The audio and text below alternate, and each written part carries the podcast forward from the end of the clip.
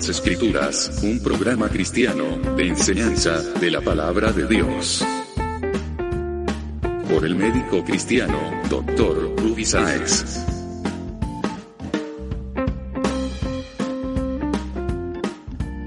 Estas enseñanzas son útiles para hacerte crecer espiritualmente. Suscríbete gratis en programacristiano.com.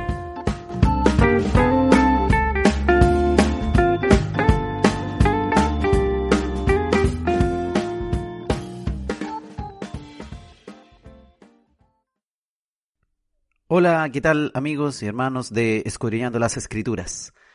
Hoy día, hermanos, vamos a hacer el capítulo 234 de este programa podcast que ya lleva seis años al aire. La idea es que estamos haciendo una serie que se llama El amor. Estamos aprendiendo sobre este concepto tan importante en la vida del creyente que es el amor y en la vida de cualquier ser humano.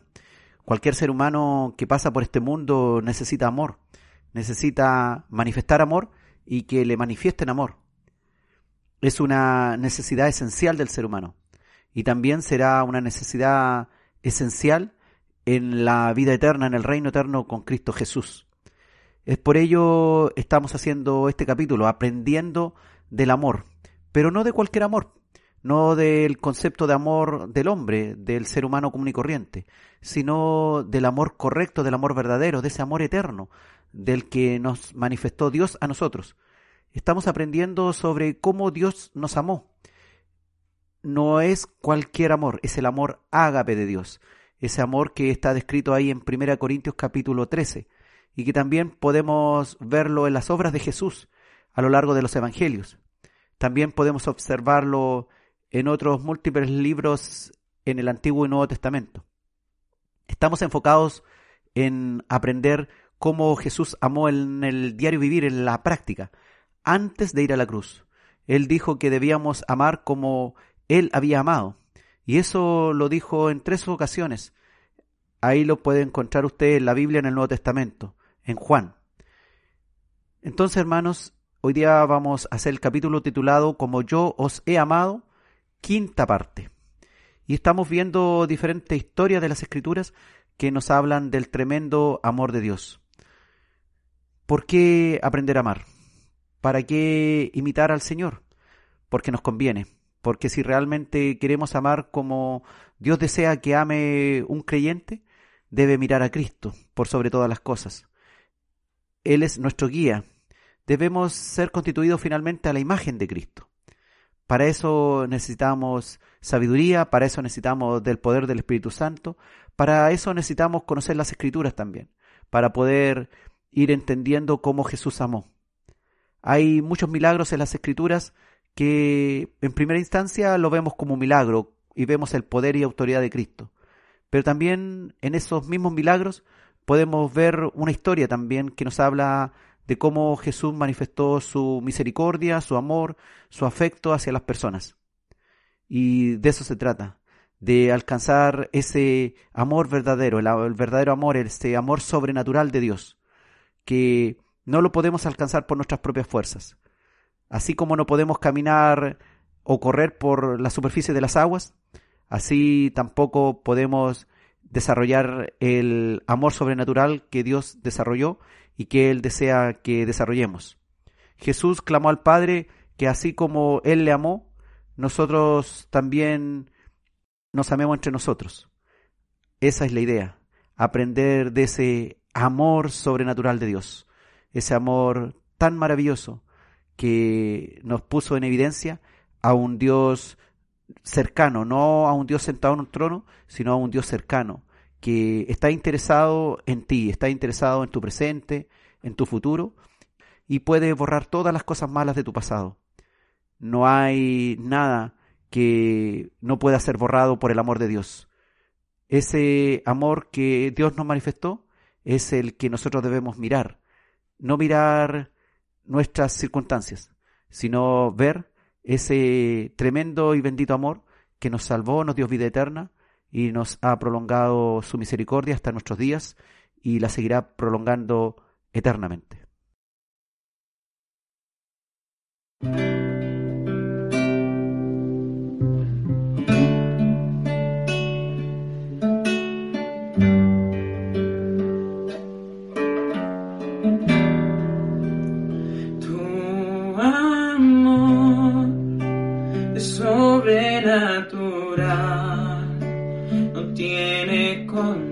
no tiene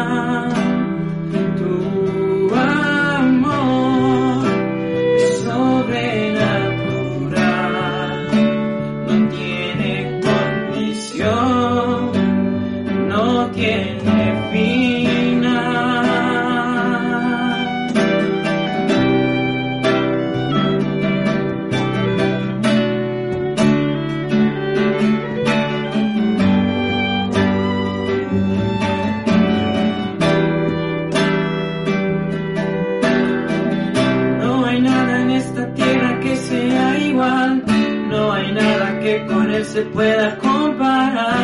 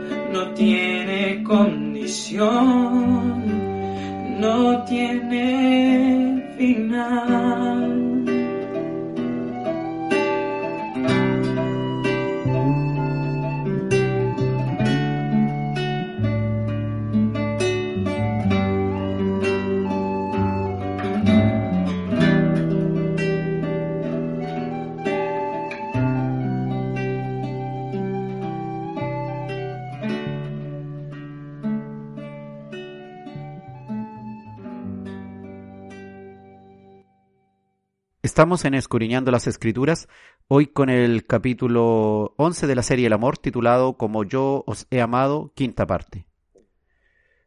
El Señor Jesucristo nos dijo que nosotros debíamos amar como Él nos había amado. Y eso lo dijo antes de ir a la cruz. Entonces revisemos algunas historias que nos pueden enseñar algo con respecto a cómo Él nos amó. Veamos esta historia que aparece ahí en Marcos capítulo 7 de los versículos 24 al 30, donde aparece la historia de una mujer Ciro-Fenicia.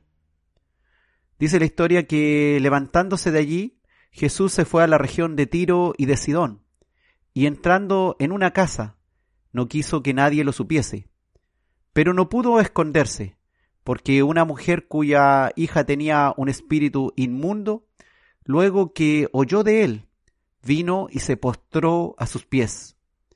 La mujer era griega y Ciro fenicia de nación. Entre paréntesis, Mateo dice que era cananea.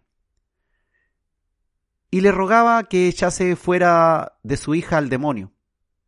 Pero Jesús le dijo, deja primero que se sacien los hijos, porque no está bien tomar el pan de los hijos y echarlo a los perrillos.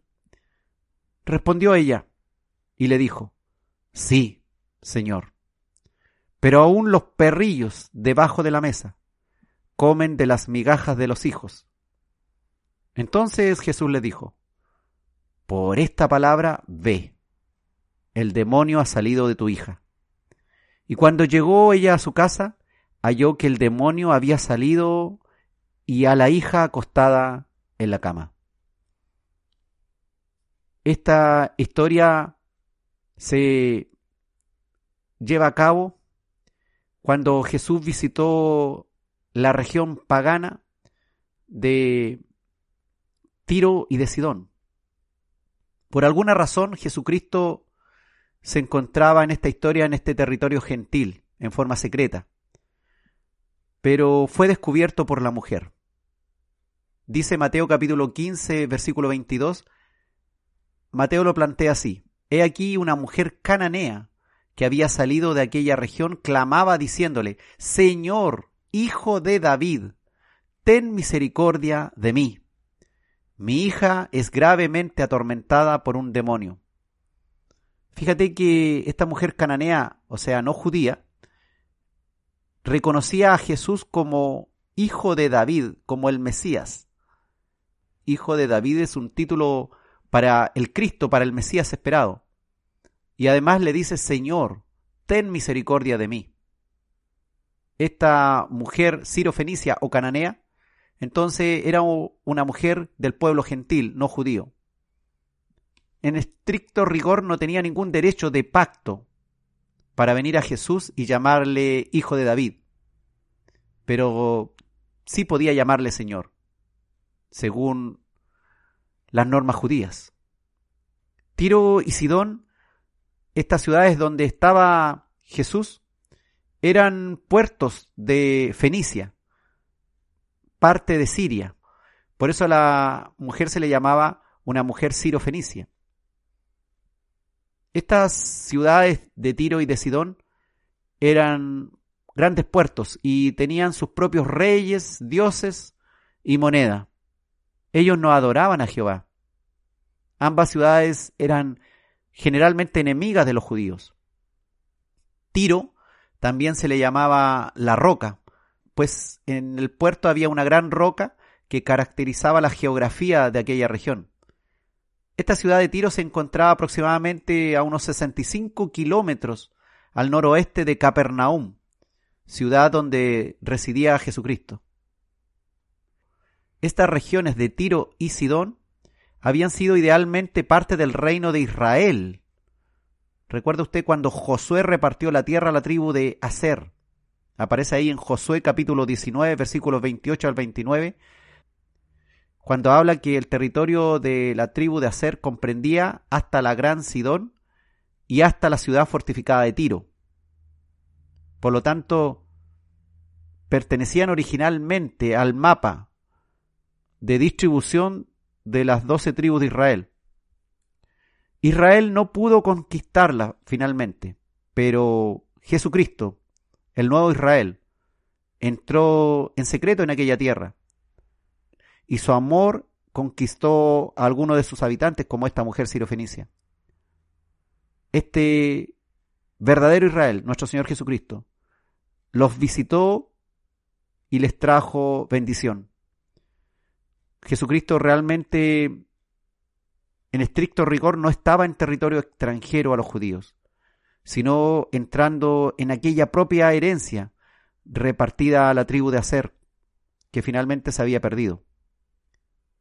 La desobediencia de los judíos que sanaba lo habían hecho famoso como milagrero a nuestro Señor Jesucristo y le había traído problemas. Probablemente ese era un motivo por el cual se encontraba en esta región. Además era perseguido por los escribas y fariseos, que lo acusaban como quebrantador de la ley, que quebrantaba el sábado, que no respetaba ciertos mandamientos sanitarios,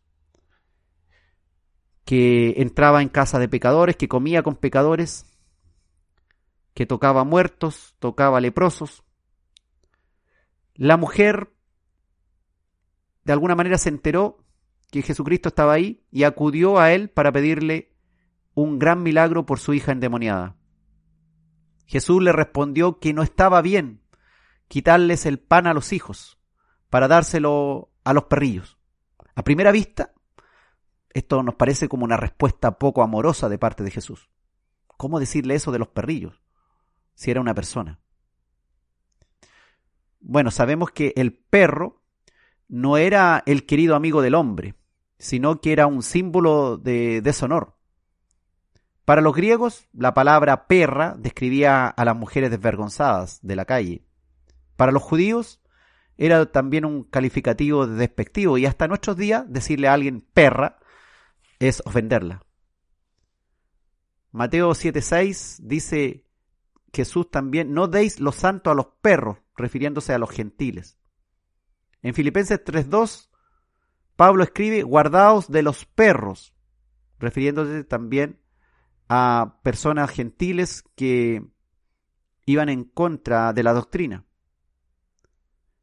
Apocalipsis 22:15 dice, más los perros estarán fuera, refiriéndose también a aquellos que serán desheredados del reino. Por lo tanto, la palabra perro no era precisamente un calificativo amoroso. Los judíos llamaban perro a los gentiles. Perro en realidad era un insulto. Pero Jesucristo no usó la palabra perro. Jesucristo usó un diminutivo cariñoso que describía a los cachorros domésticos, a los perrillos. Jesús dijo, en el fondo, los hijos deben recibir su alimento primero, pero queda comida aún para los cachorros del hogar, para los perrillos domésticos. El Evangelio, sabemos, fue primero a Israel, pero ellos lo rechazaron. Y vendrían otros después, los gentiles. En aquel tiempo del siglo I, Recordemos, hermanos, que se comía con las manos, que luego se limpiaban no con trozos de papel, sino con trozos de pan, que se tiraban a los perrillos de la casa, a los cachorros domésticos. Cuando la mujer respondió a Jesús, ella comprendía y aceptaba el orden que Dios había establecido para entregar su mensaje, su evangelio. Primero los judíos, los hijos, y después los perrillos. Pero esta mujer apeló a recibir su parte. Lo hizo diciendo, cierto Señor, soy solo un cachorro doméstico, un perrillo gentil, pero veo que también los cachorros comen migajas que los niños dejan caer debajo de la mesa. La mujer le clamó a Jesús que era todo lo que pedía, algunas migajas que quedaran del ministerio de Cristo rechazado por los judíos, aquellos que no habían recibido y que había sobrado. A Jesús le encantó aquello, se maravilló de aquella mujer. He aquí, dice, una fe que respetó el ordenamiento de Dios. Entendemos que Jesús comprendió claramente que aquí había una fe que respetaba el orden de Dios y que no se rendía por ser cuestionada su sumisa petición. Ella, hermanos, representa a nosotros, a los gentiles, a los que no somos judíos. Ella representa al mundo gentil que recibió el pan del cielo que los judíos desecharon. Este milagro muestra que el poder de Jesucristo sobre los demonios es tan grande también que no necesita estar presente físicamente para liberar a alguien. Su poder y amor trasciende distancias, de tal manera que cuando Jesucristo se maravilló de lo que le dijo aquella mujer, inmediatamente sanó a la hija de la mujer a distancia, sin estar él físicamente presente. Él es Dios y puede hacerlo. Él ama a los sumisos, ama a los que comprenden el orden de Dios. Él ama a los pobres pecadores humildes que llegan en sumisión, que vienen solicitando algo del pan que los hijos judíos votaron. En realidad, nadie es digno de comer su pan, ni siquiera los judíos. Y nosotros, los cachorros, que hemos recibido, las migajas que desecharon los judíos, han sido deliciosas y han sido suficientes, pues aún las migajas de su amor representan algo inmenso para nosotros. Aquella mujer apeló a las migajas de la misericordia de Dios y del amor de Dios. Y Jesús se maravilló, porque no era alguien que se había parado frente a él a exigirle que la sanara. No fue alguien que fue en oración a él y le dijo, yo soy tu hijo, o yo soy creación tuya. Te es necesario sanarme, o es necesario que sanes a mi hija. No, fue sumisa. Por lo tanto, debemos aprender a imitar a esta mujer cananea, su sumisión. Él se agrada, pues él mismo vino a nosotros siendo sumiso y se sometió al plan divino. Él aún sigue buscando y salvando lo que se ha perdido y no ha desechado a nadie. Vino primero a los judíos como parte de un pacto realizado con ellos pero también había prometido que Abraham sería padre de naciones, el mundo entero. Jesucristo cumplió su palabra. Él llegó con su amor a judíos y a gentiles, tal cual lo sigue haciendo hasta el día de hoy y lo seguirá haciendo por siempre. Él no desprecia al humilde, ni al que cae a sus pies. Debemos aprender a no despreciar a nadie, ni nos neguemos a hacer favores a personas que nos parecen muy lejanas. Jesucristo nos enseña a amar, incluso a quien ni conocemos, a alguien que ni siquiera es de nuestra familia, ni siquiera estaba en nuestros planes iniciales pero el Señor nos dice que en realidad nuestros planes comprenden a personas de todas las razas, pueblos y naciones. Nadie está excluido de este plan de amor. Y nosotros debemos aprender a amar a cualquiera. En esta ocasión, el Señor mostró su poder y nos enseña también que aún si estamos de visita en algún lugar, nuestro amor no debe decaer. Si aún estuviésemos de vacaciones o en algún retiro espiritual o alejados del mundanal ruido, nuestro amor no decae, no debe decaer. Debemos aprender de Jesús, que en todo tiempo y en todo lugar estuvo dispuesto a entregar misericordia y a favorecer aquellos que llegaron a Él. Dios te ama. Dios comprende la situación que estás pasando. Si vas en sumisión a Él, Él como alguien que es dueño del pan y de las migajas que caen del pan, aún las migajas son tesoro para nosotros. Nosotros en ningún aspecto éramos dignos de entrar en su casa, ni siquiera para recoger las migajas de su pan. Nosotros debiéramos haber estado allá afuera de la casa, sin ninguna opción de entrar a la casa de Dios, al reino de Dios. Pero el Señor nos ha dado la opción de entrar, y no solamente de entrar, sino de alimentarnos de su pan. Alguno dirá, yo no estoy dispuesto a comer las migajas. Bueno, el altivo y el orgulloso se quedarán sencillamente fuera del reino de Dios. El que se humille será enaltecido. Así que, ¿qué mejor que recibir del Señor su amor? Y Él no solamente nos dará las migajas, Él se ha entregado entero por nosotros. El pan de vida fue cortado su cuerpo, fue roto su cuerpo, su sangre cayó a piso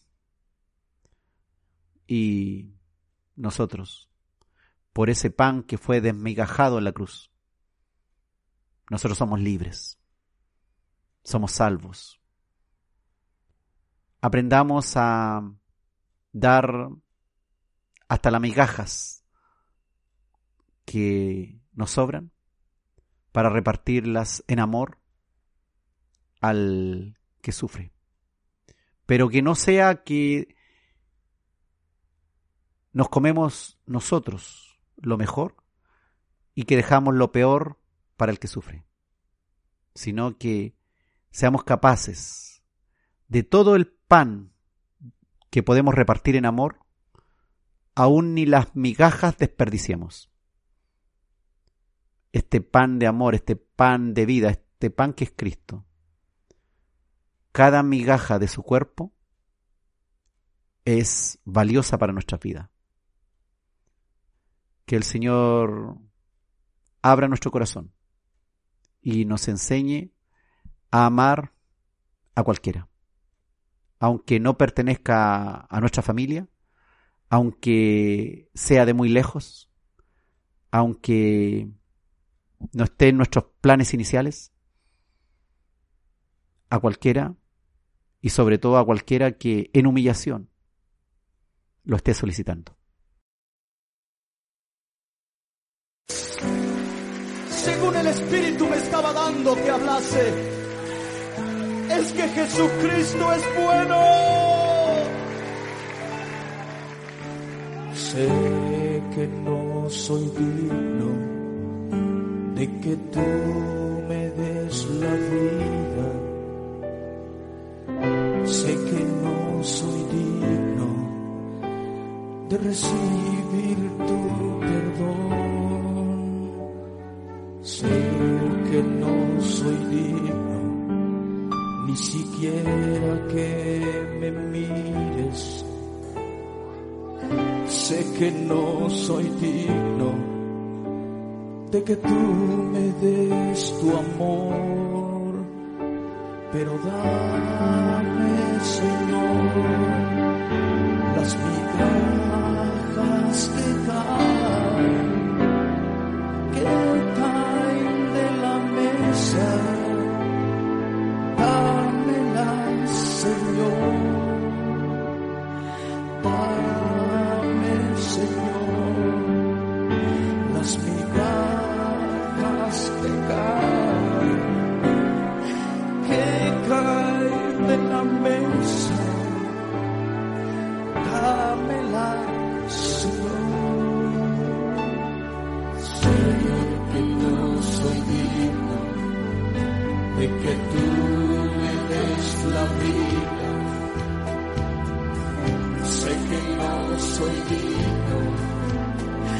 que tú me des tu amor.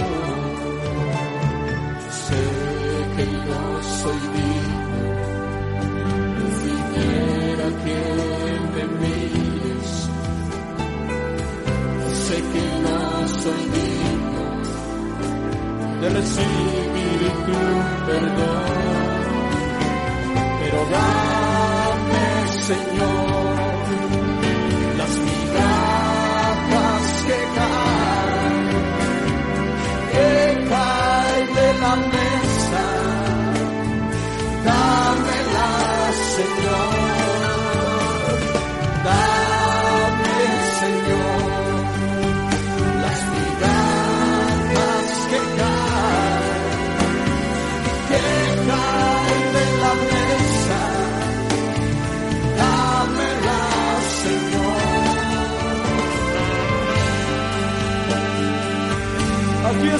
Señor.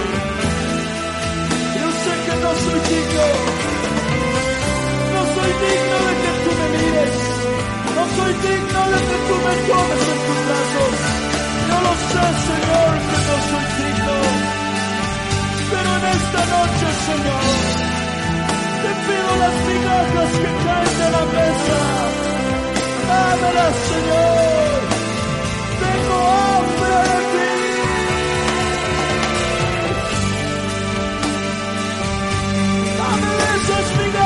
que caen, Señor. Yo quiero estar contigo.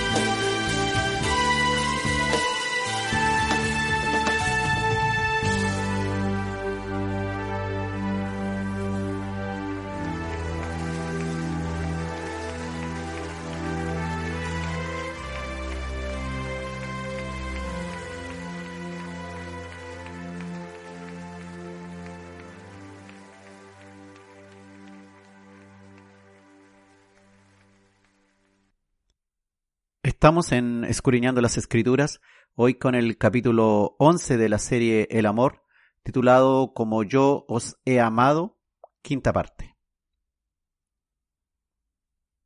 Jesús mostró su poder y demostró ampliamente que Él era el Cristo, el Mesías. La escritura antigua decía que el Mesías abriría los ojos de los ciegos, sanaría los cojos, sanaría los mudos, sanaría los sordos, abriría las cárceles de los que estábamos esclavizados. Marco en el capítulo 7, versículos 31 al 37, aparece una hermosa enseñanza cuando Jesús sana a un hombre sordo. Dice la escritura, volviendo a salir de la región de Tiro, vino por Sidón al mar de Galilea, pasando por la región de Decápolis, y le trajeron un sordo y tartamudo, y le rogaron que le pusiera la mano encima. Y Jesús tomándole aparte de la gente, metió los dedos en las orejas de él, y escupiendo, tocó su lengua, y levantando los ojos al cielo, gimió y le dijo, Efata, es decir, sé abierto. Al momento fueron abiertos sus oídos y se desató la ligadura de su lengua y hablaba bien. Y Jesús les mandó que no lo dijesen a nadie, pero cuanto más les mandaba, tanto más y más lo divulgaban. Y en gran manera se maravillaban, diciendo, bien lo ha hecho todo. Hace a los sordos oír y a los mudos hablar. Este Señor Jesucristo que andaba por tierras de gentiles, allá por la región de Tiro y Sidón, vino pasando por la región de Decápolis y le trajeron a este hombre discapacitado, portador de una sordera y una tartamudez. Este fue un largo viaje que hizo Jesús por territorio de habitantes gentiles. Cuando Jesús pasó por esta región de Decápolis, le trajeron a este hombre. Y los que lo trajeron pedían que le impusiera las manos. Pero Jesucristo, como siempre, hizo algo más. ¿Qué nos quiso enseñar el Señor? No solamente lo sanó, sino que además tuvo especiales gestos de comprensión hacia este hombre enfermo, para que comprendiera lo que le iba a hacer. Le trató de una manera que respetaba sus sentimientos y su lenguaje, aquello que él podía entender en esta condición de ser sordomudo. Le tocó sus ojos y le tocó su lengua. Primero apartó entonces al hombre de la multitud. No quería un espectáculo. Él consideró que era mejor hacerlo más en privado. Le tocó sus oídos no funcionantes y usó saliva para tocar su lengua. Recordemos que en aquel tiempo se creía que la saliva tenía una cualidad curativa y se usaba frecuentemente. Como médicos, nosotros no pensamos en que sea algo tan curativo. Pero la medicina, ¿qué sabe de la vida? ¿Cuántas cosas como médico hemos hablado y hemos impuesto casi como una ley y después de años o siglos, los médicos se han avergonzado de las cosas que hacían. Así que alguna razón tuvo el creador del universo y el que lo sabe todo para poner de su saliva y tocar la lengua del tartamudo. Podemos entender que de alguna forma le quiso decir que él lo iba a sanar pero también levantó los ojos al cielo gimiendo. y pronunció esta palabra efata, sea abierto. También para hacernos entender que hay una perfecta comunión entre el Dios de los cielos y Él, el Dios que vino a manifestarse desde los cielos a nosotros. Esta fue como una escena muda, que el enfermo, este hombre sordo y tartamudo, podía entender y saber que Jesucristo estaba haciendo algo con él, con sus oídos, con su lengua. El tocar y escupir representaba que la propia vida de Jesús sería la fuente de la sanidad. Aquel gesto dio confianza a aquel hombre y lo alentó a esperar ser sanado. ¿Qué habrá pasado por la mente de aquel sordo mudo y tartamudo cuando estaba ahí, siendo tocado y de cierto modo invadido en su privacidad, en sus oídos, en su lengua, por aquel desconocido, al cual había sido llevado. Dice la historia que Jesús miró al cielo, gimiendo, para luego pronunciar esta palabra sanadora, que fluía de él, la palabra sanadora que fluye de Jesús, en esta hermosa complicidad con el Dios de los cielos esta palabra éfata, una palabra aramea que significa ábrete. Y la escritura dice que este hombre de inmediato fue sanado. Los oídos y el habla fueron sanados. Maravilloso poder que tiene nuestro Señor, sin límites.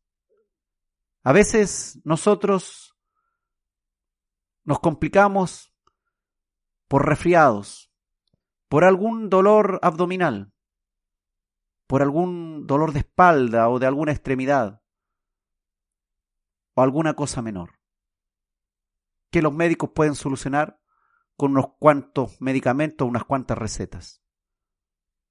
Los médicos no podemos sanar así a un sordomudo y a un tartamudo en cosa de segundos. Eso solamente lo puede hacer el creador del universo. El médico de los médicos, como se dice. Los sordos siempre han sido personas que hasta los que hasta los humoristas se han burlado de ellos, sobre todo los tartamudos. Los sordos siempre han sido más ridiculizados que los ciegos. Los tartamudos son blancos de todo tipo de chistes. Los humoristas han ganado dinero haciendo chistes de tartamudos. Pero no es ninguna gracia estar padeciendo de aquellas enfermedades. Aquel que ha tenido sus oídos sanos y ha sufrido algún tipo de enfermedad que ha perdido sus oídos o ahora está complicado para poder hablar y pronunciar una palabra, entiende cuando ha perdido lo que tenía, lo valioso que era lo que el Creador le había dado. Podemos agradecer al Señor cuando alguien recupera algo que nos parecía absolutamente perdido, en este caso un sordo. Pero nosotros debiéramos ser capaces de agradecer diariamente que tenemos la capacidad de hablar, que tenemos la capacidad de escuchar, eso lo dio nuestro Creador. Él conoce los secretos más íntimos de por qué escuchamos, de por qué hablamos. Él puede restaurar eso. Y si Él puede restaurar eso, puede restaurar también nuestra vida contaminada por el pecado y decirnos que realmente nos ha limpiado del pecado. Jesús muestra consideración hacia los enfermos y hacia los pecadores. Jesús mostró la consideración más sensible hacia aquel pobre hombre, sordo y tartamudo, para quien la vida era muy difícil de sobrellevar en esa condición. No hay para qué conocer más detalles para entender la difícil situación en que se encontraba este hombre. Una sanidad milagrosa implicaría un cambio total en aquella vida. Este ejemplo de acá de Marcos capítulo 7, de los versículos 31 al 37, también en cierto modo es una figura del pecador, sordo a la voz de Dios e incapaz de poder hablar a otros acerca de Jesucristo. Pero viene un día, aquel día, que en presencia del Salvador y Sanador, todo cambia. Por la compasión y amor de Cristo, el pecador sordo a la voz de Dios es capaz de escucharla. El pecador mudo, tartamudo, sin poder hablar de Cristo ahora, habla en público y en privado de la bondad de nuestro Dios. Aquel hombre que estamos revisando su historia, después de haber sido tocado por Jesús, podía escuchar, podía hablar y hasta podía alabar a Dios con un cántico. Y esto nos recuerda ese pasaje de Isaías 35, versículo 6. Entonces el cojo saltará como un ciervo y cantará la lengua del mudo. Porque aguas serán cavadas en el desierto y torrentes en la soledad. Y esta lengua del mudo cantó Ahora podía hacerlo. Ahora podía alabar a Dios. Esta historia es una señal que el Mesías esperado había llegado, que había llegado al mundo para sanar, para liberar, para perdonar pecados. Dios mismo vino a salvar. En esta historia, cuando concluyó la curación, dice la escritura que la gente se maravillaban del milagro y decían que Jesús había hecho todas las cosas bien. Y esto nos recuerda Génesis 1.31, aquel veredicto de Dios cuando completó su propia creación en el principio.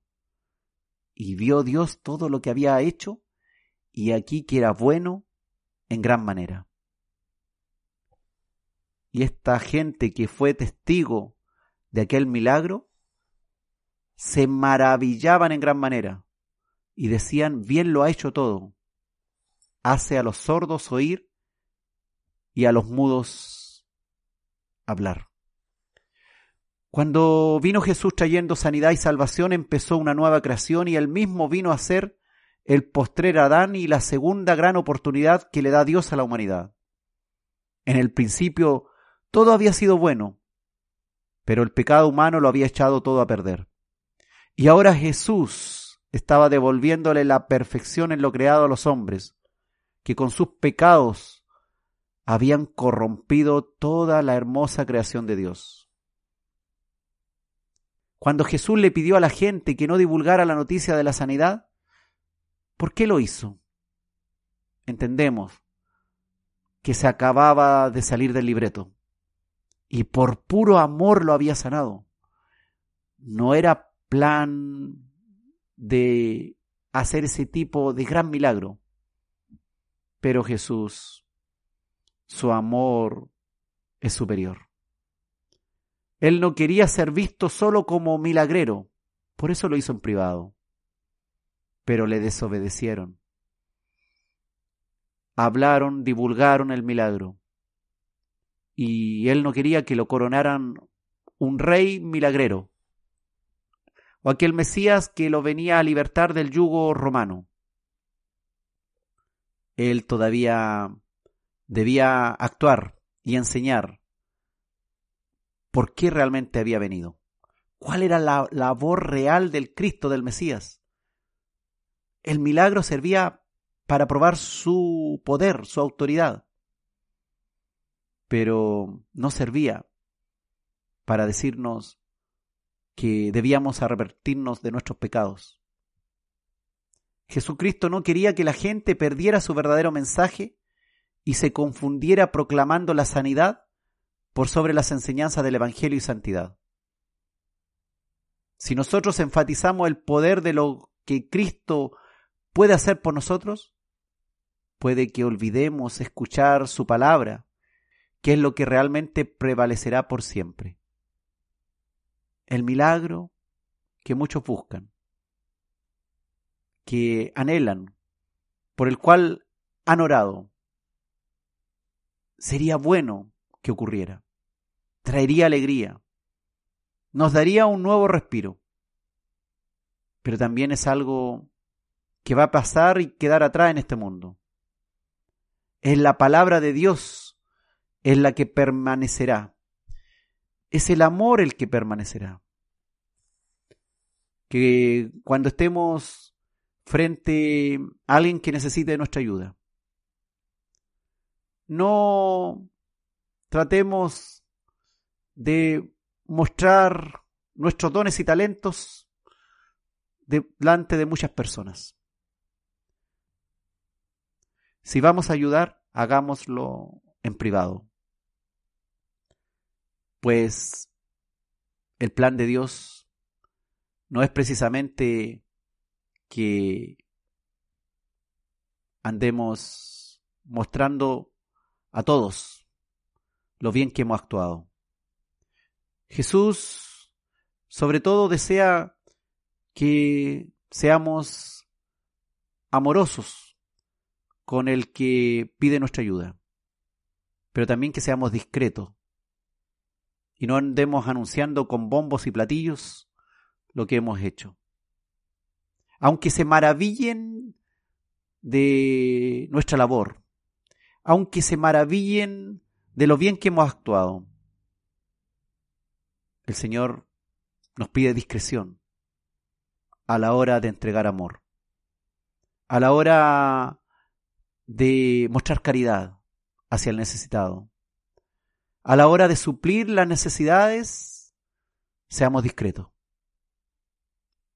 A la hora de cuando alguien pide, seamos capaces de ponernos también en su lugar y comunicarnos con aquel que nos pide de alguna forma ayuda, ponernos en su lugar y tener un lenguaje comprensible para que nos pueda entender.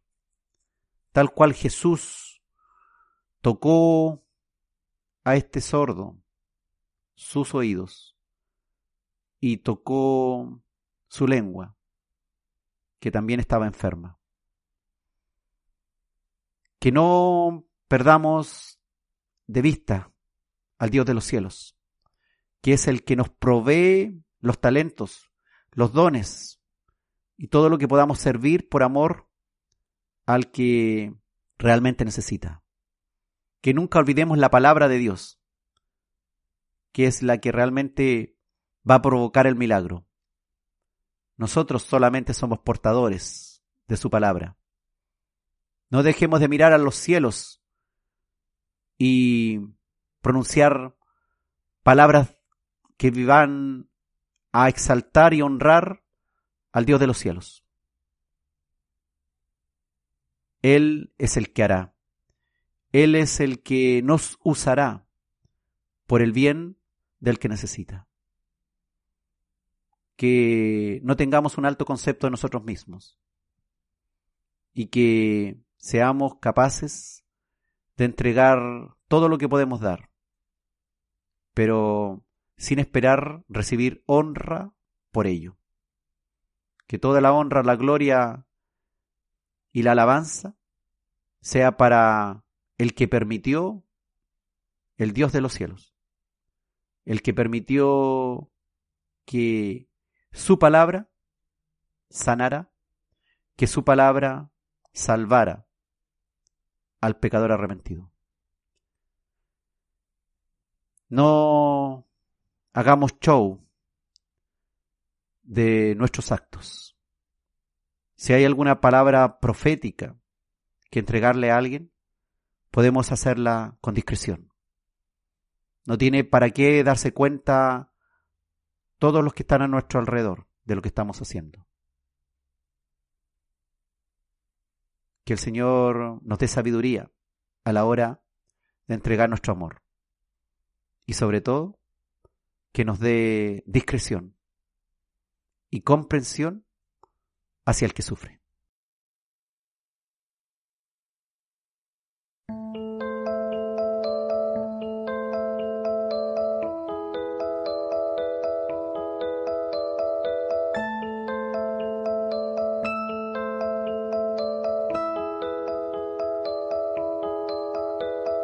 Ya se acerca mi hora, ya se acerca el momento mi alma tantos sentimientos. Sé que voy a mi Padre y también sé que os dejo tantas cosas os diría,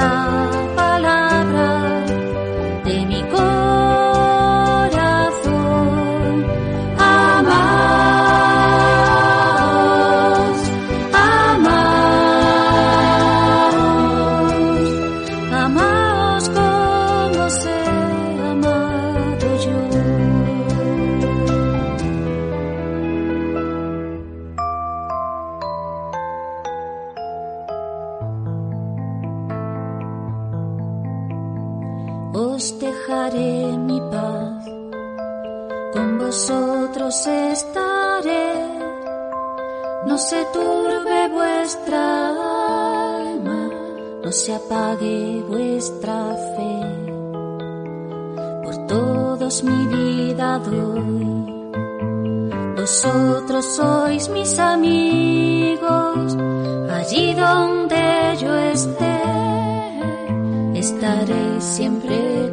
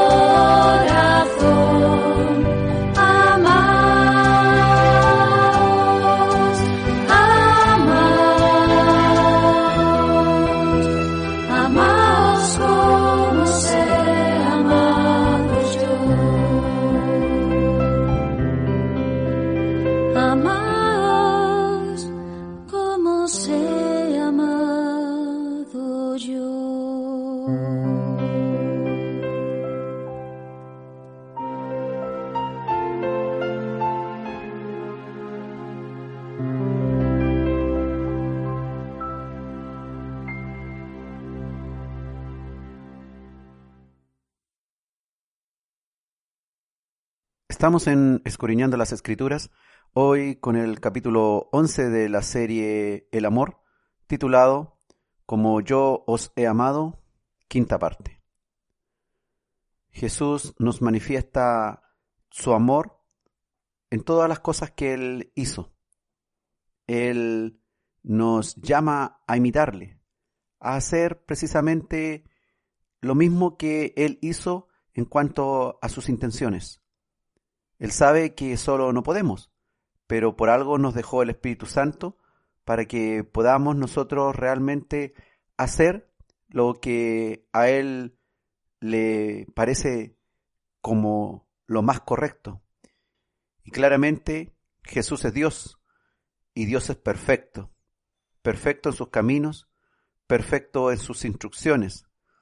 Por lo tanto, debemos mirar la Biblia y verla también como un manual para que nosotros podamos actuar en el diario vivir, en lo común, en lo cotidiano, cuando nos vemos enfrentados realmente a la demostración si somos realmente creyentes. Pues podemos escudriñar las escrituras, llenarnos de letra, pero si no las llevamos a la práctica, en realidad somos como libros secos que no cambian vidas. Nuestra vida debe ser cambiada y también nuestra labor es afectar a otros, ayudando también a cambiar vidas.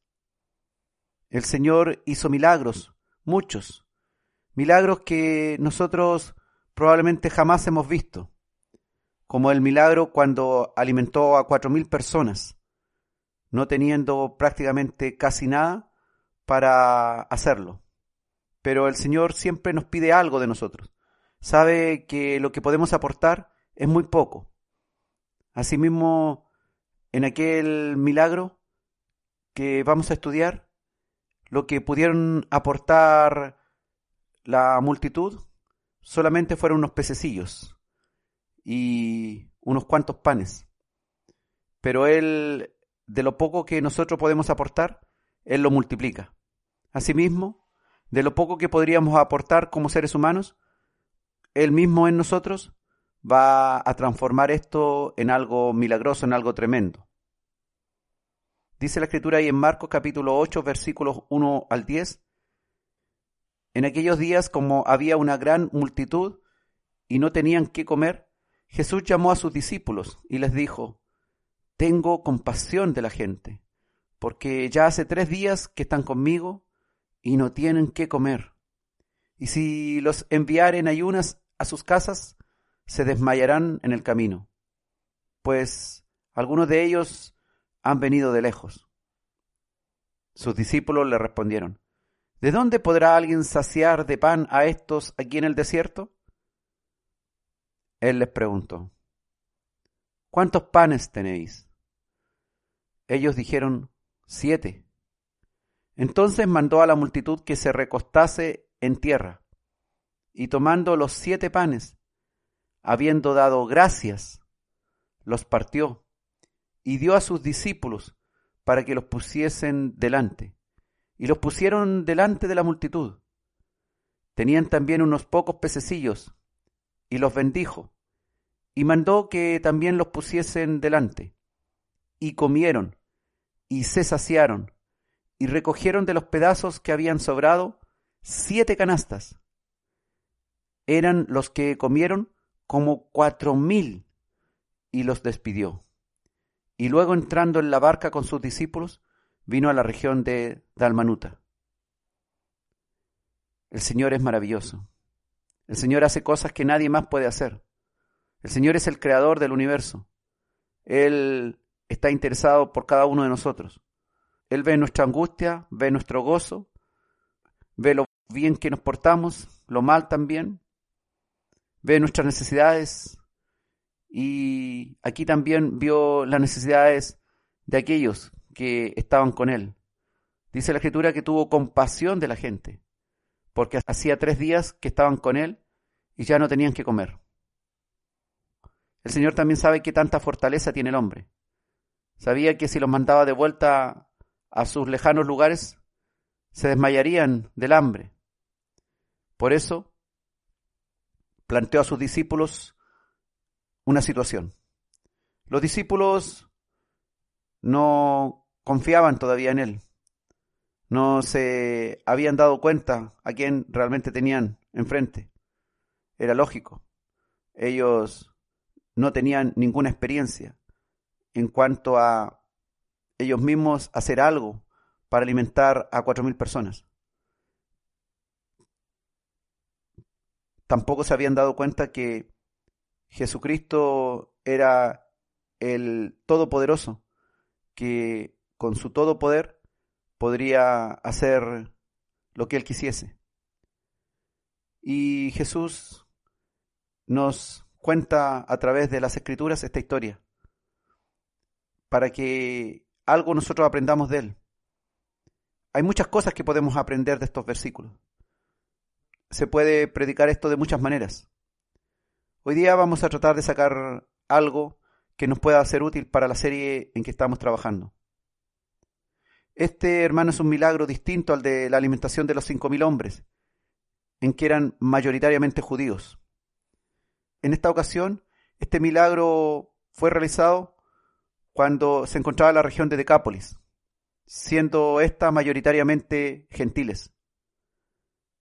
No solamente Jesús proveyó para los judíos, también provee en abundancia para los gentiles. No hay diferencia para Jesús. Todos somos sus criaturas. Aquí mismo fue sanado el endemoniado Gadareno, también que se convirtió en evangelista. Recuerde usted esa historia. Aquel que fue liberado de una legión de demonios y después el hato de cerdos que se precipitó al mar. Esta es la región de Decápolis. A todos lugares llegó el amor y provisión de Dios, pues Él abarca toda su creación. Este milagro podía dar confianza al público que Marcos inicialmente escribió, que era en su mayoría romano. Este milagro acercaba al lector de Marcos a entender que el Señor era de todos, no era solamente para los judíos. Y hoy día también este milagro nos alcanza y seguirá alcanzando a muchas generaciones para hacerle entender que el Señor ama a toda la humanidad y a todo aquel que desea estar en su presencia o que desea aprender de Él. Él tendrá compasión por nosotros en todo momento. Aquellos cuatro mil hombres habían estado ya tres días escuchando a Jesucristo y ya tenían hambre. Hoy en nuestro día la gente escucha un sermón de 40 minutos y ya está algo aburrida y encuentras que el sermón es muy grande, que es muy largo. Pero vean la pasión de estas personas. Tres días escuchando a Jesús, tres días siguiéndole, tres días estando con su Señor. Nosotros nos hemos enfriado, no somos capaces de permanecer en oración, en comunión, en solitario con el Señor, unos cuantos minutos, todos los días. No somos capaces de hacer eso. Ojalá hoy día haya en nosotros un sentir, un deseo de amarle al Señor para estar junto con Él. En este milagro aprendemos que tres días estuvieron estas personas escuchando a Jesús, aprendiendo de Él. Ojalá pudiéramos tener así el deseo de estar con Él, de estar en su presencia, como lo hicieron aquellos, hasta que nos dé hambre, hasta que tengamos necesidad, aún después que nos sintamos débiles, podamos seguir en su presencia. Puedes pasar tiempo importante con el Señor, pero igual sigue siendo una persona común que tiene necesidades diarias que suplir. Y el Señor sabe eso. El Señor sabe que cuando tú pides perdón por tus pecados y pides sabiduría, Él sabe que aparte de darte estas cosas, Él debe suplirte para tus necesidades básicas. Cristo conoce también tu estado de ánimo y su generosidad está siempre preparada para mostrar esto aquí y en muchos otros lugares del mundo, en todo lugar en realidad, y en todo tiempo. Jesús repitió este milagro de haber alimentado cinco mil, ahora alimenta cuatro mil. Sus favores con cada uno de nosotros se renuevan día a día. Su misericordia se renueva día a día. Sus favores se renuevan como ocurre con nuestras carencias, con nuestras necesidades diarias. Él las suple. Estemos atentos, no seamos malagradecidos. El Señor es bueno con nosotros. No debes temer la escasez de cada día que puede venir en diferentes ámbitos de tu vida. Si clamas a Cristo, Él vendrá a socorrerte. Tienes que vivir por fe y debe dar siempre acción de gracias, en agradecimiento al Señor, que ha venido todo el tiempo a proveerte. Él ha sido fiel, Él ha estado con nosotros. Cuando nosotros no nos damos cuenta, el Señor está mirando nuestra necesidad. Él ve nuestras debilidades, así como veía acá a estos cuatro mil y ya podía ver lo que iba a pasar con ellos si seguían en esas condiciones y se marchaban a casa. Se desmayarían por el camino, dijo el Señor. El Señor está atento a nuestras necesidades. A veces pasan tiempos, sí, hermano, todos hemos vivido. Tiempo en que parece que Dios no estuviera pendiente de, nuestras cosas. Pero el Señor es un Dios de amor. A veces nos quiere enseñar algo. A veces hemos sido testarudos y no hemos querido aprender. Y debemos seguir pasando tiempo con Él. O debemos seguir padeciendo en nuestras necesidades hasta que entendamos, hasta que aprendamos. Porque el Señor no quiere que tengamos necesidades para siempre, sino que Él quiere que en situaciones de prueba podamos finalmente salir victoriosos y aprender algo para nuestro desarrollo, para nuestro crecimiento. Aparentemente la torpeza espiritual de los discípulos hizo que olvidaran el milagro anterior de la alimentación de los cinco mil hombres. Y por ello, acá, en este texto, ellos opinan que de dónde podrían sacar algo para alimentarlos ahí en el desierto. Rápidamente olvidamos lo que el Señor ha hecho por nosotros. Nuestra memoria es frágil y nos olvidamos lo que Dios hizo en otro tiempo por nosotros. Nos vemos en una nueva dificultad y parece que nos vamos a hundir en esa dificultad. Debemos aprender a confiar que si el Señor ya actuó en otro momento, Él volverá a actuar. No serán los mismos tiempos, no serán las mismas formas, pero en el fondo el Señor nos sigue amando. Y ese mismo amor con que Él nos ama, quiere que aprendamos de Él, para que ayudemos una y otra vez a quienes lo solicitan, o bien a quienes nosotros podemos ver que necesitan ayuda. Ninguno de estos cuatro mil hombres aparentemente vino a Jesús a pedirle algo de comer, pero él pudo ver la necesidad del otro. El Señor nos enseña a tener los ojos abiertos para ver la necesidad del que sufre, para no esperar que vengan a pedirnos ayuda, sino también a que estemos atentos a la necesidad de nuestro prójimo, a que podamos ver lo que ellos necesitan antes que ellos vengan a pedir ayuda. Jesús se ocupó de aquella gente y su necesidad. Él se ocupa de nuestras necesidades cada día y por ello no quiere que nos afanemos en ello, pues Él proveerá en su justa medida e incluso sobrará. Así de grande es el amor de Dios. No se limita, es sin límites, es incondicional, es un amor ágape, un amor sobrenatural, un amor que sobrepasa todo entendimiento. Su amor siempre alcanza y sobra. Para él no hay asunto demasiado grande, ni tan pequeño que escape a su interés. Está también elevado este amor por su compasión. Él se compadece de nosotros. Su misericordia es eterna. Su compasión es eterna. Por eso descendió del trono de las alturas para hacerse hombre y vivir en humildad y venir a cumplir su plan, sus propósitos, para liberarnos.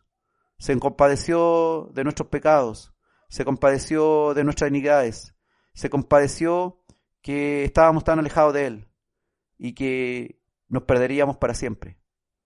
Y Él vino a nosotros. Una y otra vez, hermanos, nos encontramos con que Jesús se conmovía de compasión por la gente y se sigue conmoviendo en nuestros días y se ha conmovido muchas veces en tu vida y te ha ayudado. A veces somos tan ciegos que no vemos cómo Jesús nos ayudó, pero cuando nos ponemos sensibles, cuando el Espíritu de Dios también abre nuestro entendimiento y nuestra memoria, nos podemos acordar que en tal o cual situación fuimos grandemente bendecidos o protegidos por el Señor. Su consideración es una virtud que no se olvida nunca de los detalles de la vida. Jesús nos enseñó eso. Jesús miró a la multitud, que llevaban ya tres días con él, y se acordó de que estaban a una distancia considerable de sus casas, y pudo ver que se desmayarían en el camino si volvían así, en ayunas. Confrontado con un alma perdida o con un cuerpo cansado, la primera reacción de Jesús es ayudar. Eso es lo que Dios nos quiere enseñar que seamos capaces de ver almas perdidas y cuerpos cansados, para que nuestra primera reacción sea ayudarles en amor. Desgraciadamente, hermanos, es muy cierto que la primera reacción de demasiadas personas es no ayudar. Hoy día, donde vivimos un mundo de tanta maldad, vemos a alguien tirado en la calle y hasta desconfiamos si puede ser una trampa. Vamos por el camino, vemos a alguien tirado en el camino y sentimos desconfianza en ayudarle o vamos muy apurados, muy afanados en nuestros asuntos, o bien tenemos desconfianza de que algo raro ocurra allí y finalmente salgamos perjudicados. Eso ha causado la falta de amor en el mundo, el aumento de la maldad. Es humano querer evitarse problemas por ayudar, pero es divino conmoverse con una compasión y piedad que obliga a ayudar al necesitado. Cuando Jesucristo sintió compasión por la multitud y quiso darles algo de comer, los discípulos reaccionaron como cualquier persona pensando en las dificultades prácticas por tener escaso alimento y muy lejos de algún lugar en el que se pudiera adquirir comida. Nuestra reacción natural frente a alguien que tiene una necesidad es pensar que no tengo lo suficientemente elementos para poder ayudar. Pero no debo olvidarme de que tengo un Dios que provee y que está atento y dispuesto a proveerme sabiduría y proveerme de lo necesario para de alguna manera ayudar en necesidad física como en necesidad espiritual. Debemos aprender a confiar en Dios, que Él nos dará palabra, también cuando alguien requiere palabra de ayuda para su vida, palabra que toque su corazón herido, su corazón afligido. El Señor nos dará lo justo y lo necesario. Él conoce el alma afligida, conoce la necesidad del afligido. Y si nosotros queremos ser portadores de un mensaje, de una ayuda hacia esa alma afligida, Él pondrá palabra sabia en nuestra boca para ayudarle. Si lo hacemos por amor y creyendo, Jesús nos dará lo necesario. Él hará el milagro.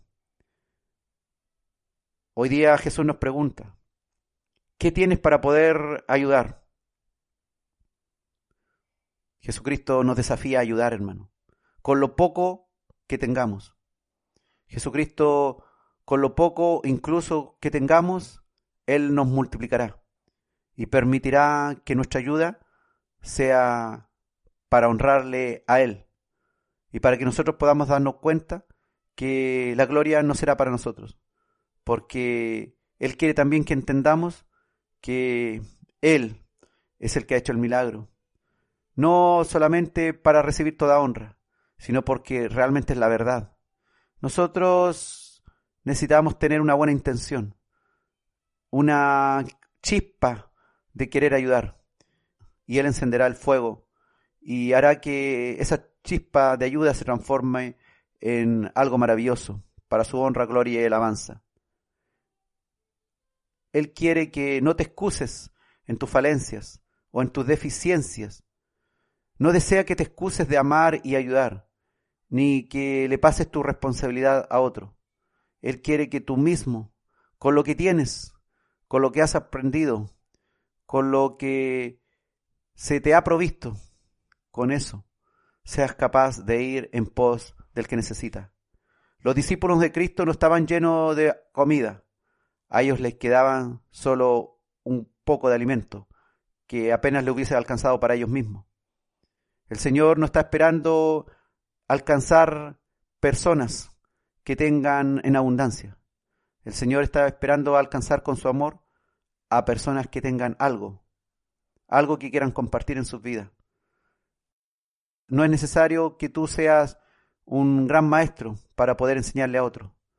No es necesario que estés lleno de dinero o de servicios o de bienes para poder ayudar o servir a otro. Solamente desea que tú tengas la capacidad de darte cuenta de lo que ocurre a tu alrededor. Con lo que tengas puedes ayudar. El Señor no quiere que termines diciendo que ayudaríais si tuvierais algo que dar, pues no hay excusa para no dar. El Señor te ayudará, te proveerá. Si tu corazón tiene la intención, aférrate al Señor. Órale a tu Dios. Ten momentos de comunión con Él. No te canses de estar con Él. No te canses de estar clamando en todo tiempo, en todo momento. Generalmente, entre más tiene el hombre, más mezquino se pone. Así que no es excusa de tener poco.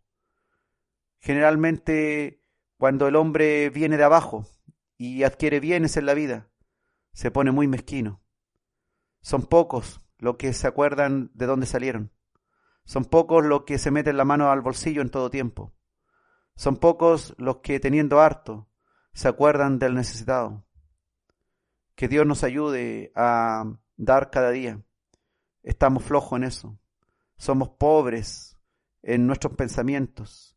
Muchas veces las personas son ricas en lo que tienen, en cuanto a bienes materiales y servicios que dar, pero son pobres, muy pobres en dar y en servir.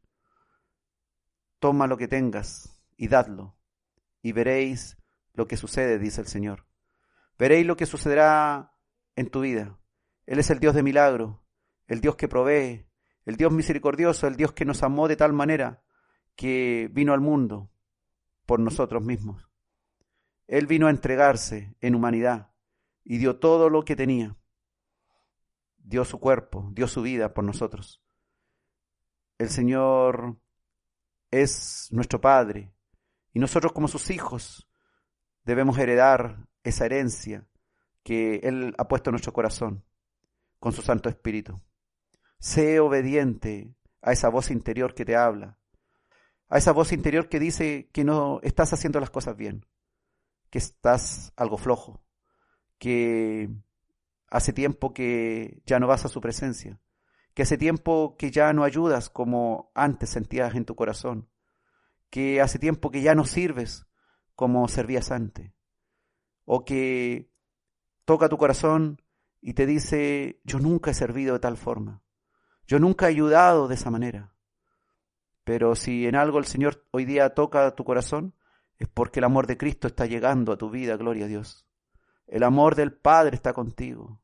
El amor, ese amor sobrenatural, quiere invadir tu corazón y quiere que emane de Él realmente amor hacia otros que no sea un mirarnos a nosotros mismos, en querer satisfacer solamente nuestras necesidades y estar preocupados solamente por nuestro propio futuro. Si el Señor pudiera hoy día tocar nuestros corazones y darnos cuenta de lo mucho que tenemos para dar y que somos mezquinos. Hay de los algunos que dicen que tienen muy poco para dar, pero igual el Señor dice, aunque tengas poco, yo multiplicaré y haré cosas maravillosas en tu vida.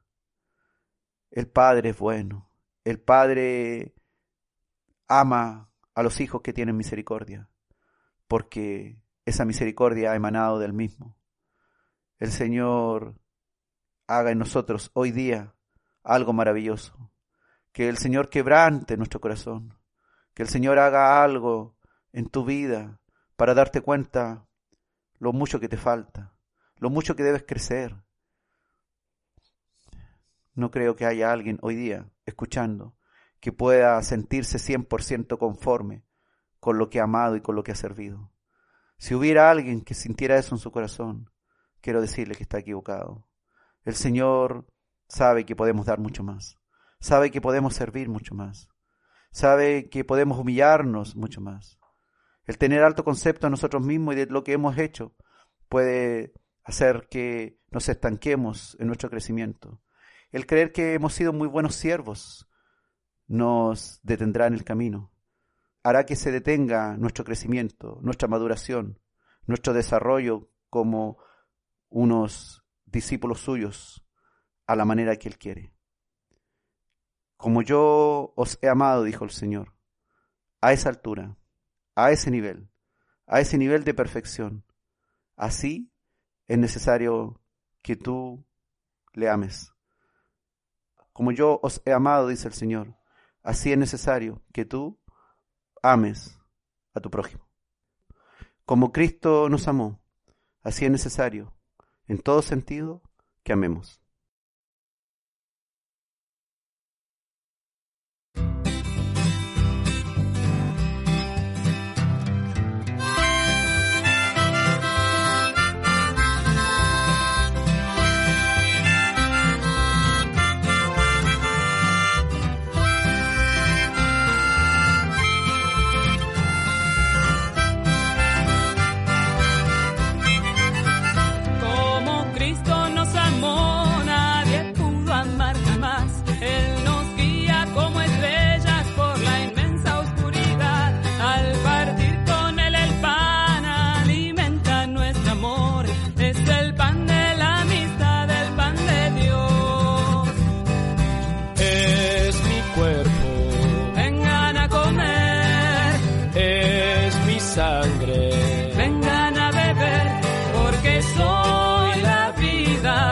los ojos.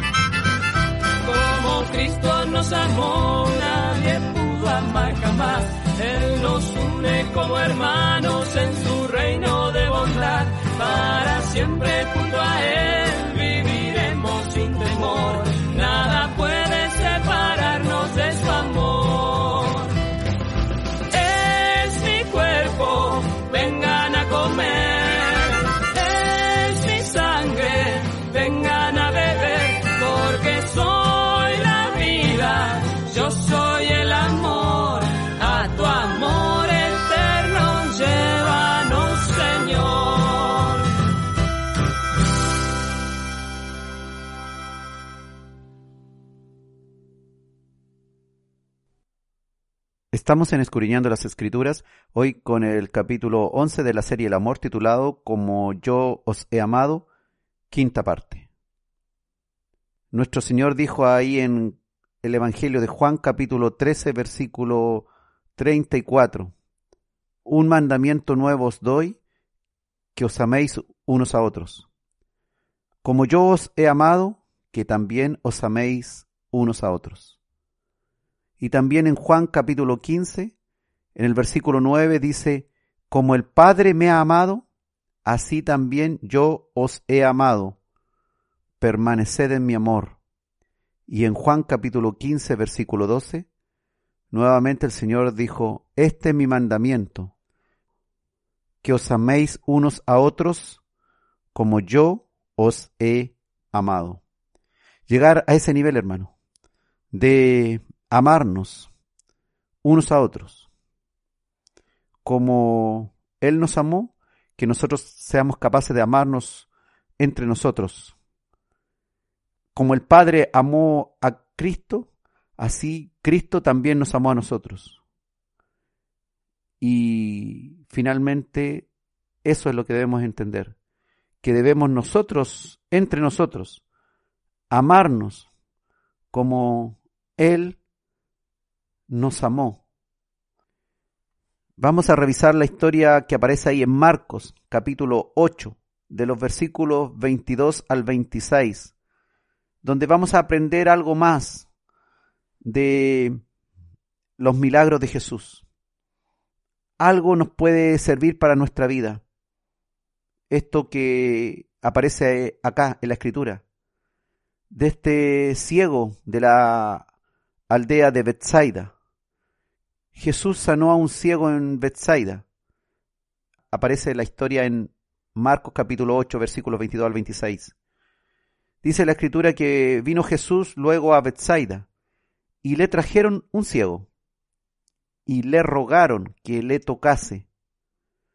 Entonces, tomando Jesús la mano del ciego, le sacó fuera de la aldea y escupiendo en sus ojos, le puso las manos encima y le preguntó si veía algo. El ciego mirando dijo, veo los hombres como árboles, pero los veo que andan. Luego Jesús le puso otra vez las manos sobre los ojos y le hizo que mirase. Y fue restablecido.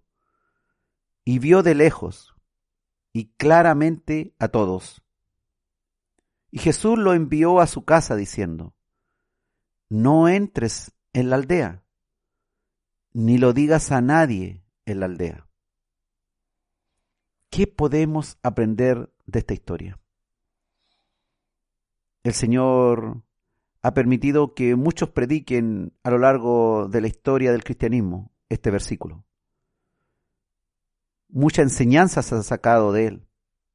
Pero ¿qué querrá decirnos hoy día el Señor? Que será necesario aprender para nuestras vidas.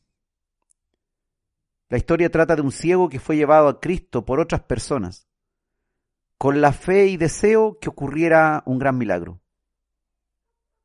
Entonces que nuestro actuar se acuerde de los que tienen serias limitaciones y seamos realmente un apoyo para ellos. Y que hasta nuestras oraciones incluyan a los que están débiles o necesitados de que alguien les ayude a llegar a Cristo. Que nosotros mismos seamos capaces de llevar a Cristo al que lo necesita. Que no escatimemos tiempo ni esfuerzo en hacerlo. Nosotros no somos capaces de hacer lo que Cristo puede hacer. Pero si nos damos el trabajo, si nos hacemos el tiempo de llevar al necesitado a Cristo, Cristo hará lo suyo. No esperemos que otro lo haga, si es posible que nosotros apoyemos. Si alguien está espiritualmente ciego, es nuestro deber cooperar para que ese alguien pueda llegar a Cristo, para que le toque y pueda ver la luz de Dios. En todo el mundo, en todo lugar, en toda aldea, en toda ciudad, grande o pequeña, hay personas necesitadas. Hay personas que están ciegas espiritualmente. Nuestra labor, más que buscar ciegos físicos, es buscar ciegos espirituales. Ese es el propósito final del Evangelio. No solamente sanar a los que están físicamente enfermos.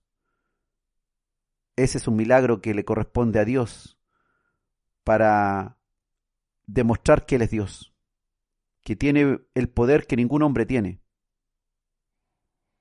Pero lo que más le importa al Señor es que seamos capaces de encontrar en el lugar donde vivimos los que están ciegos y necesitan ser llevados urgente al Señor, porque la presencia del Señor está en medio de nosotros. Cuando la presencia de Dios está en medio de nosotros, es el mejor momento para mm, llevarle. Nosotros debemos buscar la presencia de Dios.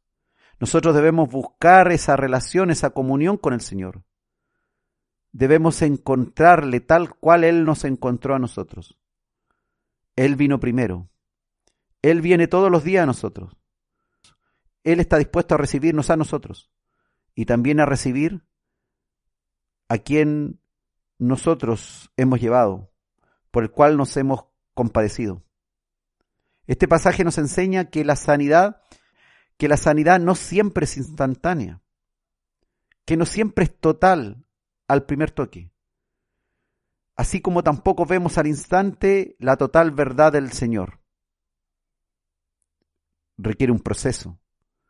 Requiere más de un toque del Señor. ¿Por qué? Porque tal vez hemos estado ciegos demasiado tiempo y nuestra mente ha sido contaminada con demasiadas cosas. A diario el maligno y el mundo nos siguen contaminando. A diario la maldad de nuestra propia carne nos sigue guiando al pecado. Mas tenemos a alguien que es mayor, al Espíritu de Dios que se viene a insertar, a injertar en nosotros. Él es el que tiene que dirigirnos y tener supremacía sobre nosotros para poder eliminar nuestra ceguera. En primera instancia, el conocimiento del que estaba ciego es confuso el camino no se ve muy claro, así como le ocurrió a este ciego que veía a los hombres como árboles.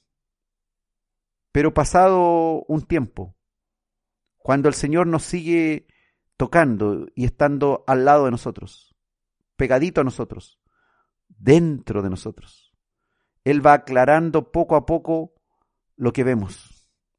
Él va limpiando nuestros ojos sucios, nuestros ojos enfermos nuestra mirada turbia, nuestra escasa sabiduría la va llenando de la suya y vamos comprendiendo lo que con nuestra sabiduría humana estábamos totalmente ciegos a las cosas espirituales.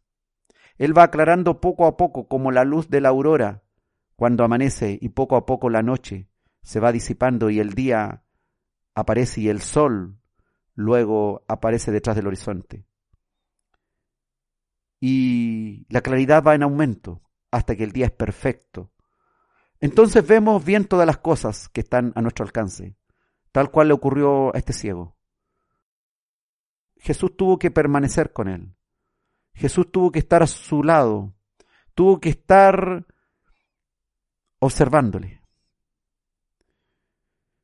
Si te apartas de Jesús, si recibes un toque de Jesús y luego te apartas, no vas a ver claramente. Necesita ser tocado varias veces por el Señor. Es que nuestras enfermedades físicas o nuestras enfermedades del pecado, sobre todo, nos ha hecho desfigurarnos como personas. Y nuestros pensamientos, nuestro conocimiento, nuestro razonamiento ha sido muy pervertido. El Señor puede convertirnos de las tinieblas a la luz, pero la mayoría de nosotros requerimos un tiempo, y más de un tiempo. A lo largo de la historia han surgido algunas interrogantes en esta historia. ¿Por qué llevó Jesús al ciego fuera de la aldea para sanarlo allí? ¿Por qué no lo sanó y simplemente imponiéndole las manos, tocándolo ahí mismo donde se lo trajeron? ¿Era necesario emplear saliva? ¿Por qué Jesús tocó al hombre dos veces antes que pudiera ver perfectamente. ¿Acaso le faltaba poder a Jesucristo? El Señor nos enseña. Sus historias son para que nosotros podamos entender cómo Él nos ha amado. Él perseverará si nuestra dureza es grande. Si nuestra dureza del corazón que tenemos dentro es grande, él estará junto a nosotros hasta que logremos lo que Él quiere de nosotros.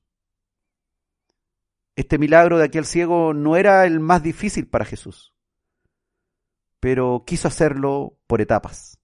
Quizá para enseñarnos esto mismo, que muchas sanidades serán graduales y no instantáneas o tal vez para demostrar que la verdad espiritual no siempre se percibe con claridad desde el principio. Eso es lo que ocurre. Usted sabe que hay muchos que acaban de ser salvos, pero si se suben a un púlpito a predicar, van a estar muchas veces muy enredados. Y finalmente, ¿por qué le prohibió el Señor al hombre que contara algo sobre su milagro en la aldea si tuviera que volver a entrar a ella y ya no podría fingir que estaba ciego. Le dijo que no fuera a la aldea. Pero qué alegría tremenda para ese hombre. No sabemos cuánto tiempo llevaba ciego. Qué tremenda alegría de poder ver. Y el Señor le encarga esta difícil tarea. El Señor nos encargará muchas veces tareas difíciles. Y si realmente le amamos, debiéramos ser obedientes a Él. A veces debemos callar. Callar también es una forma de ser obediente a Dios. No siempre el abrir la boca será en obediencia a Dios.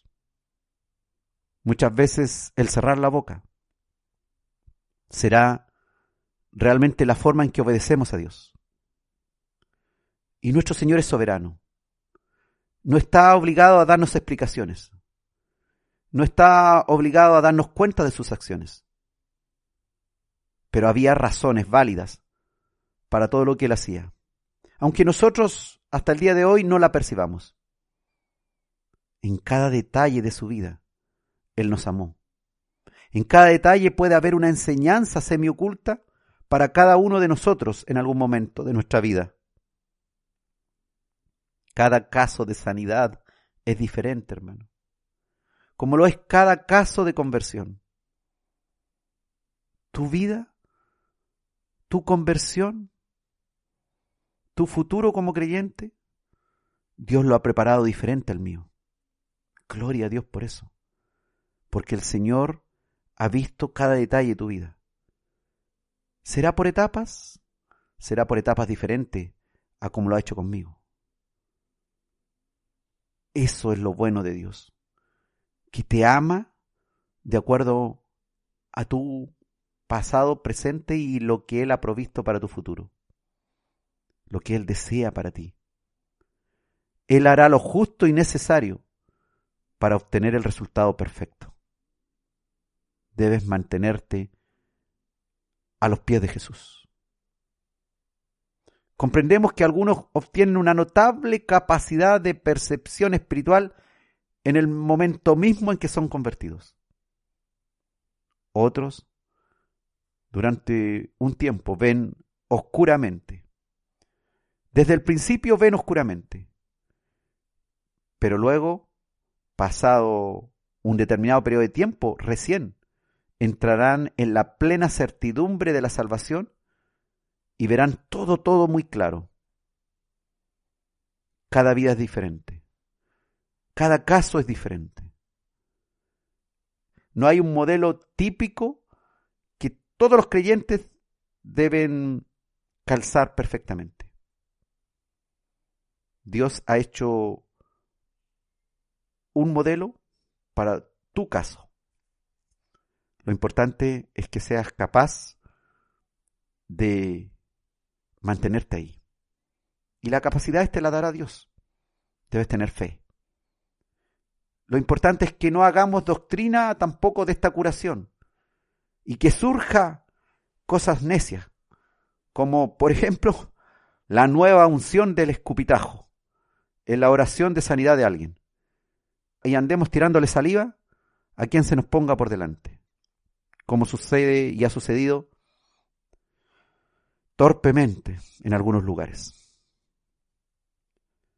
Entendemos que Jesús siempre actúa por compasión. En cada caso particular, Jesús usa la multiforme gracia para compadecerse de nosotros. Él no fue a buscar al ciego para sanarlo. No fue este el caso se lo trajeron. Alguien se compadeció de aquel ciego y vio la posibilidad en Jesús de aquel milagro. Alguien tuvo fe en Jesús. No sabemos si aquel ciego incluso tenía fe. Alguien se salió de su ocupación aquel día. Y fuera del libreto, Jesús también lo sanó. ¿Por qué decimos fuera del libreto lo sanó? porque después le dijo que a nadie le dijera. Lo sacó de la aldea Jesús, lo hizo más en privado, pero él se compadeció de aquel ciego. No era bueno que el público total se enterara del gran gesto de amor de Jesús. A Jesús lo único que le importaba era esa pobre vida de aquel hombre que estaba ciego, que lo limitaba en su diario vivir, en su vida cotidiana. Y luego Jesús vemos que para evitar consecuencias negativas para su ministerio, le pidió al ciego que en obediencia cerrase la boca. Le hizo un milagro maravilloso Jesús aquel día. Le cambió la vida a aquel hombre. Tuvo misericordia de él. Pero todos estos milagros en donde el amor de Jesús se desbordaba, le traían consecuencias negativas a Jesús, en el sentido de que después de sanos, después de libres del mal, la gente se olvidaba de las peticiones que le había hecho Jesús. Y salían por todos lados a ser desobedientes a Jesús. ¿Cuánto se parecen ellos a nosotros mismos? Que Dios nos ha salvado, Dios nos ha librado, Dios ha hecho cosas maravillosas. Dios también nos ha hablado a nuestro corazón y nos ha dicho muchas veces, calla, no abras la boca. Esto va a provocar problemas. Esto va a traer dificultades. ¿Y qué hacemos? No escuchamos esa voz interior del Espíritu de Cristo que nos habla. Y somos desobedientes. Y después nos vemos involucrados en diversos asuntos que en vez de hacerle bien a la iglesia de nuestro Señor Jesucristo, le hace terriblemente mal.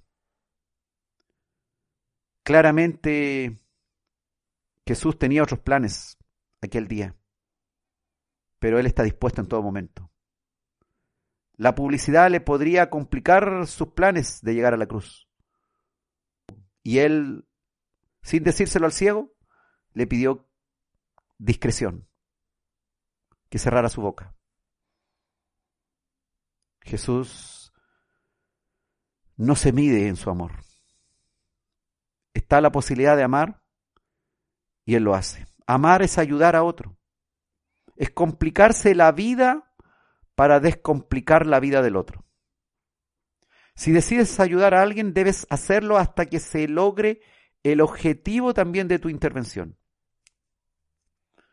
No es hacer algo e irte, desligarte de la situación sin saber si tu intervención fue efectiva o no fue efectiva. Es quedarte ahí, observando de cerca, hasta que lo que hiciste tenga resultado. Si puedes hacerlo, hazlo. Jesús lo hizo. Jesús nos enseña cómo debe ser el amor.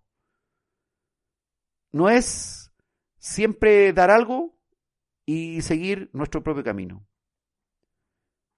Es muchas veces quedarse al lado del que ha sido ayudado hasta que realmente la ayuda sea efectiva. Si a tu primera ayuda no hay óptimo resultado, sigue ayudando hasta que todo sea posible y se logre la meta por la cual fuiste a ayudar. De eso se trata el amor. No de lanzar una palabra de restauración y nunca más acordarte de aquella persona que ayudaste con esa palabra restauración. La idea es que si esa persona no fue restaurada, estar ahí y tratar de permanecer ahí hasta que realmente nuestra ayuda sea efectiva. El amor todo lo soporta. Y aún hay que soportar el tener que dedicar más tiempo y esfuerzo que el que pensábamos dedicar.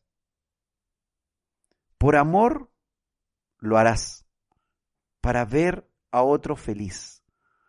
Por amor Jesús se hizo el tiempo para salir de la aldea con aquel ciego, sacarlo fuera de la aldea y permanecer con él hasta que se logró el resultado óptimo. Como yo os he amado, dijo el Señor, así os améis unos a otros. La felicidad del otro será tu felicidad. La descomplicación de los problemas del otro será también tu alegría complicarte la vida para descomplicar la vida del otro. Qué tremendo es el amor que Dios nos insta a llevar a cabo en nuestra vida. Es fácil ayudar a otro cuando solamente abrimos la mano y entregamos lo que ya teníamos en nuestra mano. Lo difícil es abrir nuestra mano y no tener nada en nuestra mano para dar.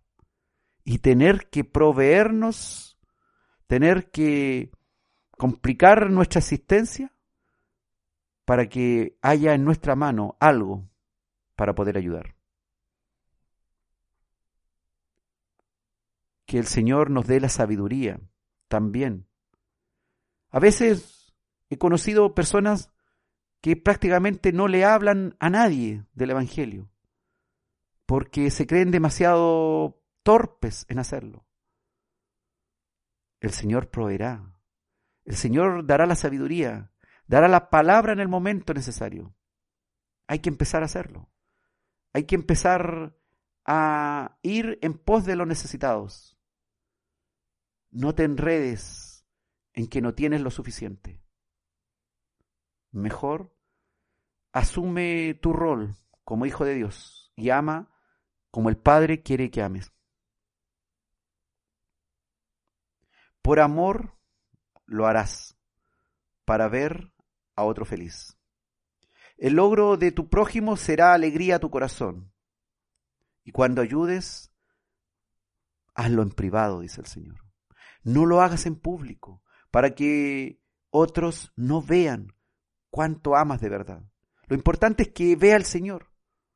A veces la gente verá de todas maneras cuánto amaste, pero no es la idea provocar situaciones a propósito en presencia de otras personas para que te alaben.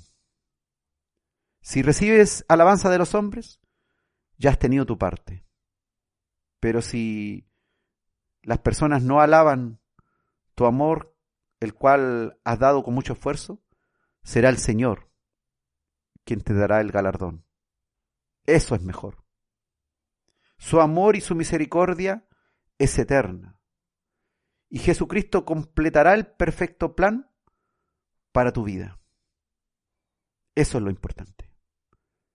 Como Él nos ha amado, como Él nos ha provisto, como Él nos ha regalado tan grande salvación. Así nosotros. No nos olvidemos que hay muchos que necesitan. Y si lo hemos hecho mal, ahora es el momento de ir a la presencia del Señor y pedir al Padre que arregle lo que has hecho mal, para que provea en tu corazón y te dé la sabiduría necesaria para empezar a amar como Él nos amó. Si tienes ahora oportunidad de hacerlo, anda al secreto del Señor y a sus pies, ámale, honrale. El Señor es bueno. Él comprende a lo que vas. Su misericordia es eterna. Y esa misericordia y amor eterno, Él quiere que crezca en ti. Y si tú sientes claramente que has estado pobre en amor y misericordia, hoy el Señor quiere un encuentro personal contigo para conversar sobre estas cosas.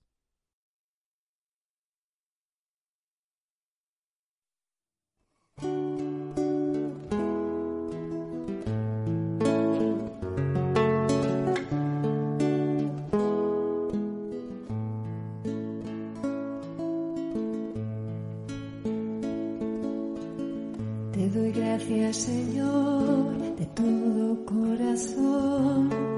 Delante de hombres o ángeles tocaré para ti.